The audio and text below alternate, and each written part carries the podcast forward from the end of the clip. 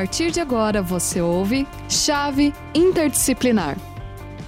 Boa tarde, estudantes. Boa tarde. Sejam muito bem-vindos a mais um programa Chave Interdisciplinar, que vai ao ar toda quinta-feira na nossa Rádio Ninter e para as redes sociais. Como é nosso primeiro programa de 2022, é importante relembrar com vocês sobre o conceito da chave. Esse olhar para o mundo com vocês, com vocês, a proposta é, é a proposta né, da, da chave de sob diferentes perspectivas, pontos de vista, explorando abordagens diversificadas para as questões que nos tocam enquanto educadores, né?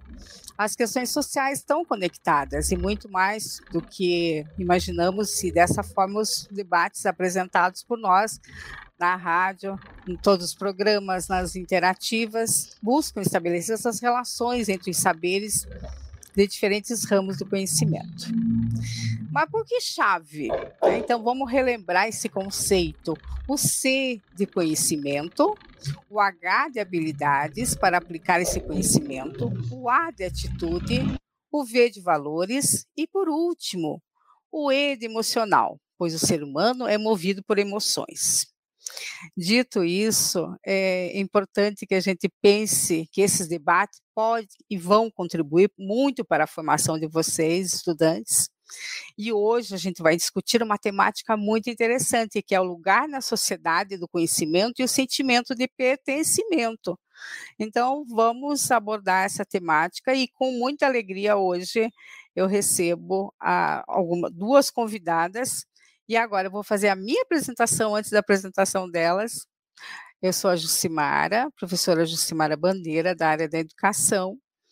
Hoje, representando nossa querida coordenadora, professora doutora Gisele Cordeiro, e, estamos aqui com a professora Elaine, pedagoga da área da educação, e a professora Maria Emília Rodrigues, socióloga da área de humanidades. Sejam bem-vindas, professoras, e também dá boas-vindas à professora Rita, que está no chat nos auxiliando.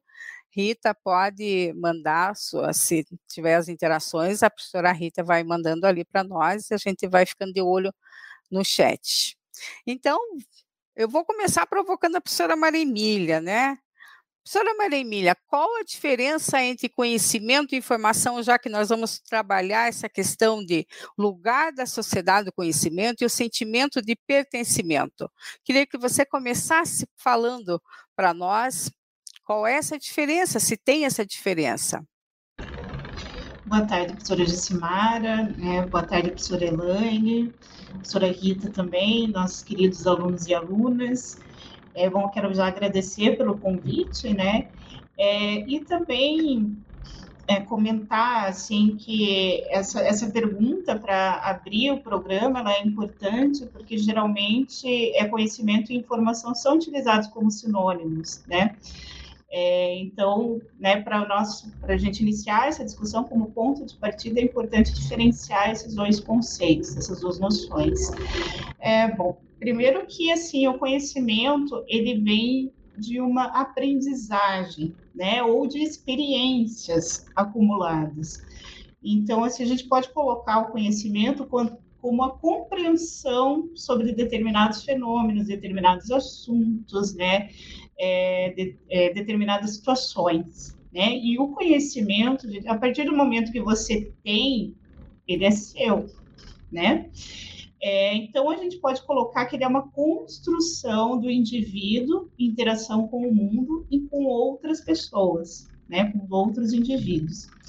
Já a informação, né, a gente recebe ela é, estruturada, né? A informação ela, ela remete muito mais a um conjunto de dados e fatos, né? Que são sempre organizados, processados, né? Por alguém, né? Ou várias pessoas, né? não dá para dizer que é uma só, mas por várias pessoas, organizações, etc., que chegam até nós e que tem uma finalidade muito mais prática, né? Não que o conhecimento não seja prático, não é isso, né? É, o conhecimento tem aplicabilidade prática, sim, né, no nosso cotidiano, mas, né, a informação, ela é muito mais passageira, ela tem um fim muito mais pragmático e utilitarista do que o conhecimento. Uma informação que eu tenho hoje, amanhã pode não servir para mais nada, né? Muito diferente do conhecimento. É, eu vou daqui para ser mais didática, né? Diferenciar aqui, por exemplo, é, eu posso ter a informação aqui no meu celular de que amanhã vai chover. Pronto, eu tenho essa informação, mas isso não quer dizer que eu tenha conhecimento sobre meteorologia. Né? Eu não estudei e não tive a experiência necessária, a bagagem necessária para ter esse conhecimento. É, e outra coisa também, né, é que a, você pode tanto, não estou dizendo aqui, gente, que informação é inútil, não, claro que não, né? Nós precisamos de informação sempre, né?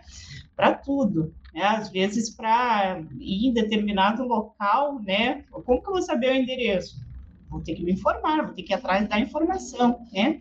É, mas, assim, a gente pode também colocar que os dois se complementam, né? Se eu tenho conhecimento, por exemplo, do fenômeno, né? Vou dar um exemplo aqui, da violência urbana. Eu tenho conhecimento, por exemplo, sobre é, é, as variadas causas, os variados tipos de violência, os perfis dos agressores, população carcerária no Brasil e etc. Eu tenho todo esse conhecimento, toda essa bagagem, mas eu preciso dos dados, né, das informações que amparem esse meu conhecimento, inclusive os dados que eu tenho é, acesso hoje, amanhã pode se modificar né? E eu vou precisar, então, atualizar não só essa informação, mas o meu próprio conhecimento.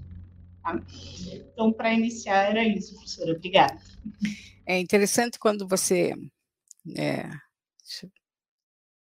quando você diz né, para nós essa questão de explicar didaticamente. Acho que você fez isso, porque não basta você só ter o conhecimento, você tem que ir além desse conhecimento, é, da informação, desculpa, para que você adquira o conhecimento.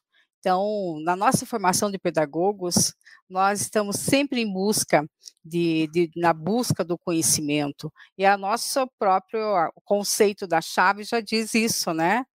É, essa necessidade que o sujeito que tem, que nós temos enquanto educadores, fazer com que o sujeito se perceba cidadão e se perceba que tem consciências e tem limitações, é, e que esse desenvolvimento é, do que o conhecimento vai formar para que ele atue enquanto cidadão porque se ele tiver um monte de informações não saber o que fazer com isso, também não adianta nada essa formação. E quando a própria Constituição vem falando de formação integral do ser humano, é isso, nós trabalhamos o conhecimento, essas informações, para que essas informações se transformem em conhecimento, e aí você tem uma formação integral mesmo. Eu quero dar boa tarde para esse monte de gente que está chegando aqui, ó, Ana, Ana Patrícia, Luciane, Lisandra, estão junto com a professora Rita ali, Edilza, né, a Lise, sejam muito bem-vindos e bem-vindas. Eu podem colocar essas suas percepções também, pessoal aí do Rio de Janeiro, de Rio Grande do Sul, a Lisandra, vão falando de onde vocês são, e aí a professora Rita vai, a Fabiana chegando também, olha, bastante gente e depois os que virão mais tarde, né?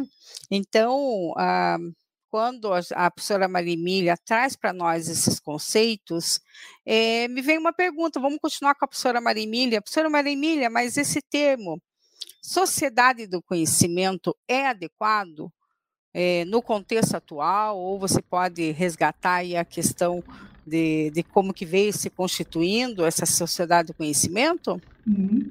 Bom, a gente pode dizer assim que é, se a partir da globalização, principalmente a partir da década de 1990, quando esse fenômeno se intensificou, é, se passou a usar muito né, o, é, o termo sociedade do conhecimento ou da informação, olha aí a confusão de volta, né? Ou até os dois, para dizer a mesma coisa, sociedade do conhecimento e da informação. Né, o que, que é isso se refere? É, se refere que a gente passou de uma sociedade cujo modelo né, de produção era predominantemente industrial para um modelo que é mais baseado na informação e no conhecimento, tá? Lógico, gente, é, não vou dizer que a indústria acabou, claro que não, né? É, ou que a agricultura tenha acabado, não é nada disso, mas que, né, a informação tem sido cada vez mais central, né, é, para produção dessa mesma sociedade para os mercados, né? É, virou um novo padrão, digamos assim, né? Informação e conhecimento sempre foram necessários para serem aplicados, logicamente, na produção, né? Sem isso você não faz nada. A diferença agora é a centralidade que a informação adquiriu e ela própria também é valor. Ela própria tem valor, né? Ela não só é apenas aplicada, mas ela em si, né, é produto também. É, então, é por isso daí, é, por isso a centralidade. Só que o problema dessa definição é que, pelo menos lá, 30 anos atrás, existia toda uma utopia de que, principalmente com, as, com o avanço das tecnologias da, da informação, e que todos teriam acesso ao conhecimento, pro, produziriam conhecimento de forma colaborativa e todos iriam compartilhar, enfim, de, de, de, em escala global, né? E a gente vê que não é bem isso que, que acontece, né? O que, que nós, nós vemos hoje é que grande parte da população mundial sequer tem acesso à internet, né? É, essa questão das redes comunicacionais também tem padrões desiguais, inclusive a globalização ela tem um padrão desigual, porque países é, desenvolvidos né, estão em vantagem ainda, né? É, e também a, essa, essa mesmo, esse fluxo de informações muitas vezes não quer dizer que são informações importantes, relevantes, ou até que muitas vezes essas informações sejam verídicas. Né? Então, é, é, difícil também controlar, por exemplo, o que, que as pessoas acessam e compartilham como sendo verdade. E aí vem a questão também do conhecimento, né? Porque o conhecimento exige que você se aprofunde nas coisas, né? E ultimamente, assim, é tudo muito volátil, né? É, a, você, lógico, gente, eu não estou criticando a ferramenta aqui em si, né, a internet. A internet propicia, inclusive, a geração, a criação, o compartilhamento de conhecimento, sim, né? Mas o que, que a gente vê muito mais é esse fluxo de informações, né? Que muitas vezes não, é, não são bem, é, como que eu vou dizer, não, não são tão relevantes, né, assim, ou muitas vezes até que possam causar estrago, como a gente vê fenômeno das fake news, por exemplo, né? Então a gente vê esse fluxo enorme, né? E você vê também um fluxo muito mais de mercados do que de conhecimento em si. É, a, gente, a gente sabe, né? Você fala qualquer coisa, preciso de um tênis, no outro dia você acessa o Google, tá um monte de propaganda, né? Verdade. Então, sabe, né? Então, agora, se eu cito, se eu citar aqui, por exemplo, vários intelectuais, e nós preciso ler isso, preciso aquilo, não vai isso que vai aparecer para mim, eu vou ter que ir atrás, sabe? Então, só para né, dar, dar, alguns exemplos aí que a gente precisa também tomar muito cuidado e que essa utopia né, dessa chamada sociedade do conhecimento, se a gente está falando de uma economia do conhecimento, o termo até que cabe, né? Mas já uma sociedade de conhecimento aí já é um pouco mais complicado. Olha, que interessante.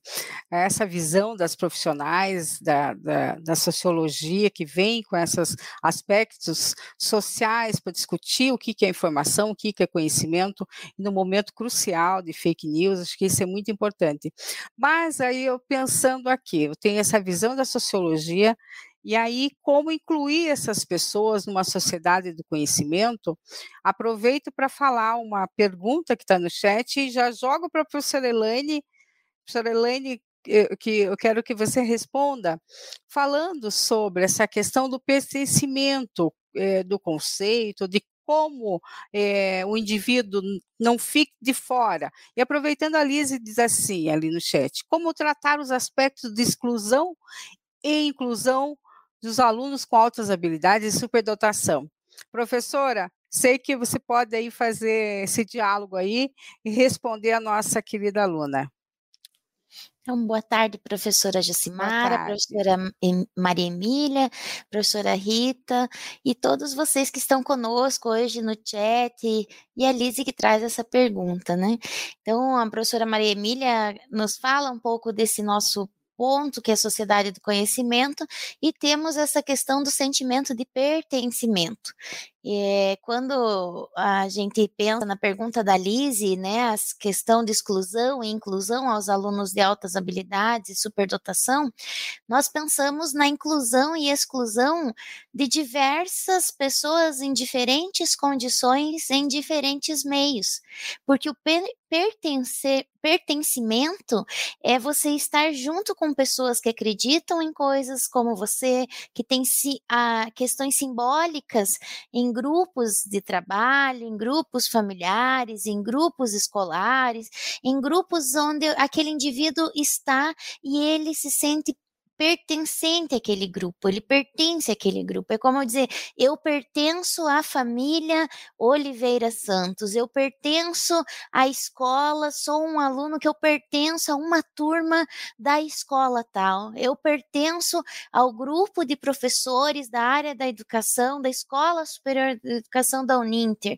Então, eu pertenço a um grupo onde nesse grupo eu, nós expressamos valores, medos, aspirações, e sentimentos éticos, sentimentos com relação a, a temáticas de trabalho, onde em conjunto vamos nos formando ali entre pares, porque pertencemos a um mesmo grupo para algo. Então, seja na educação, aqui como nós estamos aqui no Chave Interdisciplinar, falando das, desta questão da sociedade do conhecimento, como tratar as informações para se sentir pertencente. E nós vemos isso muito forte na sociedade em diferentes meios. Então, hoje a educação especial, inclusiva, ela vem muito forte, não só estudantes de altas habilidades, superdotação, mas temos os, uh, ainda os estudantes com características físicas visualmente, aqueles que têm características físicas não visuais, como aí é, situações como deficiências, que nós vamos adquirindo os diagnósticos a partir do momento que aquele sujeito vai pertencendo a diversas atividades escolares. E aí ele pertence a uma família, ele pertence a uma família que tem seus sentimentos, tem suas ansiedades para que ele aprenda, para que ele se desenvolva, para que ele esteja ali é, tendo seus amigos, assim como ele vai na festa de aniversário de um amigo, ele ter a sua festa de aniversário e receber seus amigos em casa, como os adolescentes que nós vemos que eles têm, ao mesmo tempo que eles dizem assim, ah, não tô nem aí se, eu, se gostou de mim ou não, se gostou da minha roupa ou não, mas ele quer se sentir per, pertencendo a um grupo daquele que veste a mesma modelo de calça, aquele que tem o mesmo modelo de tênis, aquele que tem, talvez, usa um certo tipo de tatuagem, ou aquele que tem um tipo de telefone. Então, na sociedade do conhecimento, como nós temos a professora Maria Emília trouxe nessa questão de uma gama de informações, nós temos que fazer essa seleção e, essa, e esse desenvolver dos pensamentos que vão se conectar ao que sentimos. E quando nós encontramos meios em que nossos sentimentos são correspondidos, a gente começa a se sentir pertencente àquele espaço. Só que nós vamos nos alimentar desta fonte, né? Como se fosse uma fonte que vai nos trazer ali a água que nós vamos beber, o tipo de água que vamos beber. Então, a fonte do conhecimento conhecimento que tem nesse grupo, das informações que esse grupo trata, e ali vai formando os diferentes espaços na sociedade. E nós vemos que os diferentes espaços na sociedade, eles são ocupados por indivíduos que se sentem pertencentes a cada um dos espaços. E quando nós falamos inclusão e exclusão, é como esses indivíduos que tem a questão da, das altas habilidades, tem a superdotação, encontrarem um espaço dentro da sociedade ao qual ele pertence. E aí ele ter esse sentimento. Eu pertenço a uma turma da minha escola. Eu pertenço a uma família da qual eu tenho alguma característica diferente do meu irmão, alguma característica parecida com o meu pai. E aí tra o trabalhar da inclusão também é trabalhar um sentimento de pertencimento, de acordo com o tema que estamos trabalhando hoje aqui, né, nesse espaço da chave. É conhecer realmente a condição dos indivíduos, é ter a habilidade de é, proporcionar para eles é, envolvimento com atividades que eles vão tendo atitudes das pessoas para eles e deles para as pessoas, e aí eles vão trabalhando seus valores e as suas emoções começam a ser atingidas de forma positiva. E um dos sentimentos que é atingido é o de pertencimento. Eu pertenço. Quem eu sou? Eu tenho um nome, o pertencimento traz uma identidade. Então eu sou Elaine, eu sou, eu pertenço à família X, eu pertenço a um grupo que estuda num curso tal, eu, a um grupo que trabalha em tal lugar, se é de uma religião, se é de uma raça, se é de uma cor, enfim, são os espaços que nós vamos sentindo as crenças, os valores, os sentimentos correspondidos e nos sentimos pertencentes. E isso é muito importante. Muito bem colocado, professora Elaine. Acho que você traz aí para nós algumas, alguns conhecimentos importantes para se discutir a inclusão e exclusão. Eu creio que a Lisa deve ter ficado satisfeita com essa resposta, porque nós temos que pertencer. Então, esse sentimento de pertencimento, também a escola pode trabalhar isso, a educação vai trabalhando essas questões, com certeza. Tem mais gente chegando, que bom. Nessa tarde aí, a Ana, a Vilma, né, estão chegando por aí. Tem o pessoal da sociologia também acompanhando aqui, professora Vilma, lá do Rio de Janeiro. Então, coloque, dá tempo de colocar algumas perguntas aqui, mas aí a gente pode, nessa mesma perspectiva, perguntar se eu tenho esse acesso, como a professora Maria Emília falou, esse acesso de uma a, a informação de uma forma aí bem, é, digamos, é, grande de informações, nós temos um volume grande de informações a todo momento, como é que esse acesso à informação, ele reproduz e reforça a desigualdade social, professora? Você pode é, dar para nós alguma coisa nesse sentido, dessa, de reforçar a informação que reforça e reproduz a desigualdade social?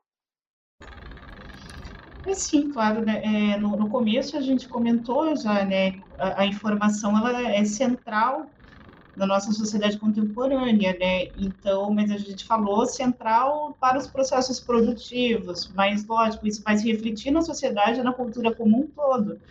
Então, o não acesso à informação, na verdade, ele sempre foi excludente, né? Se a gente pensar, por exemplo, pessoas que não foram alfabetizadas, né? São pessoas que não têm o mínimo de autonomia para fazer várias coisas, atividades simples do, do seu cotidiano, né? E não só, só para isso também, são, são pessoas que não, não acessam várias, né, toda a questão do, do, conhecimento produzido pela humanidade, historicamente, tudo, né, não que essas pessoas não vão saber nada, conhecer nada, óbvio que não, né, mas o conhecimento dela vai ser muito mais daquele é, transmitido oralmente, né, ou a partir das suas experiências, do que aquilo que ela conseguiu acessar pelo processo de alfabetização. Né? Então, isso né, é, já é né, uma forma de exclusão que, lógico, adquire contornos ainda piores na nossa sociedade atual em função da centralidade da informação. Por exemplo, simples é, é falta de acesso a um computador né, ou a, a internet, né, exclui também vários indivíduos, né? É, e não exclui só do, do, mercado de trabalho, de atividades cotidianas, mas da própria também aquisição do conhecimento até dentro da escola, né? Porque isso a gente viu agora na pandemia, a gente tem um exemplo prático aí que, né, é, o que, que aconteceu?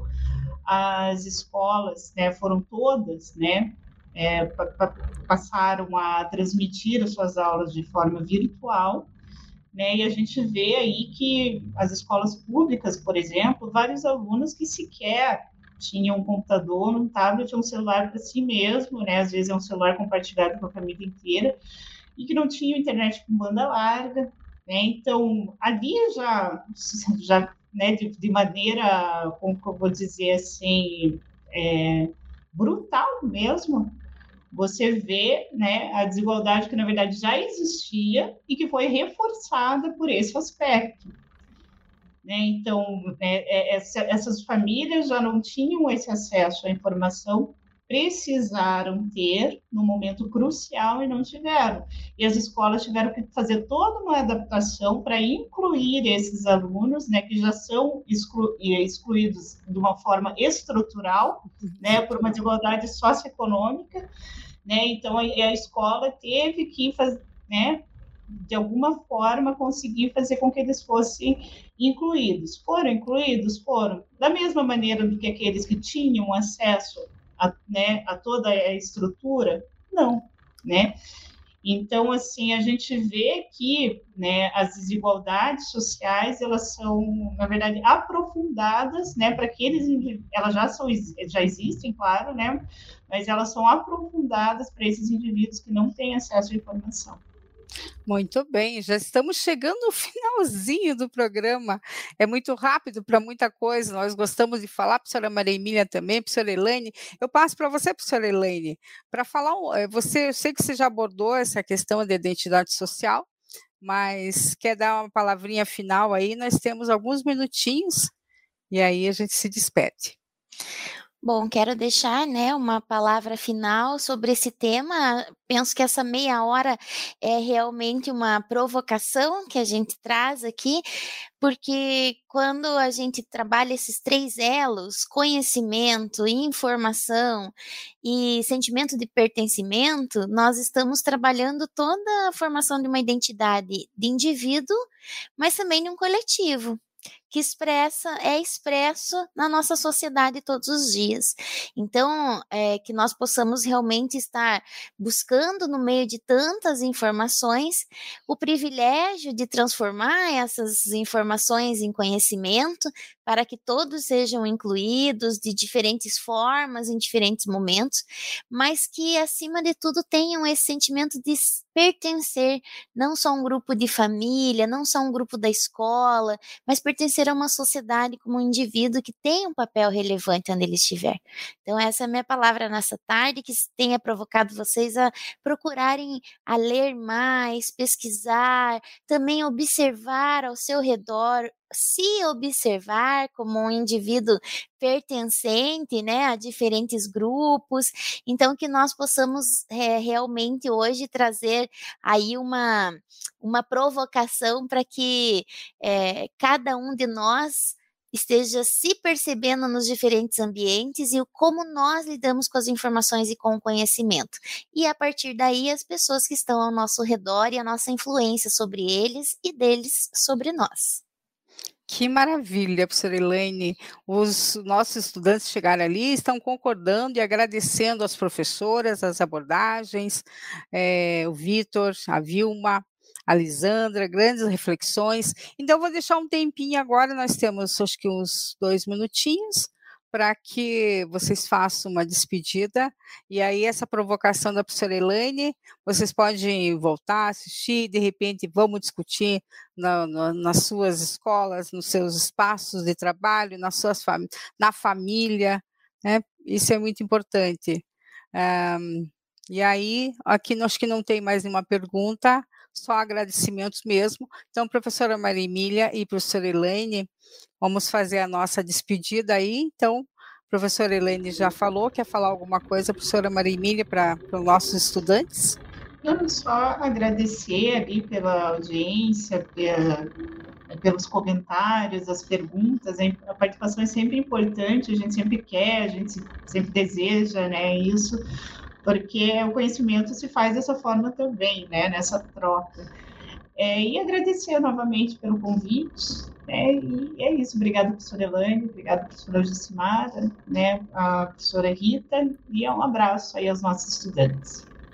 Eu que agradeço a, o, né, o aceite de vocês, e a gente se vê em, em outro momento para discussão, o pessoal chegando e agradecendo. Tem mais gente chegando por aí que estava quietinho se pronunciando agora, porque é uma matemática importante e essa provocação fica para vocês.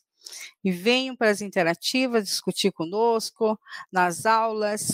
Ana está falando uma boa contribuição. Então, um grande abraço a vocês, se cuide e até a próxima rádio.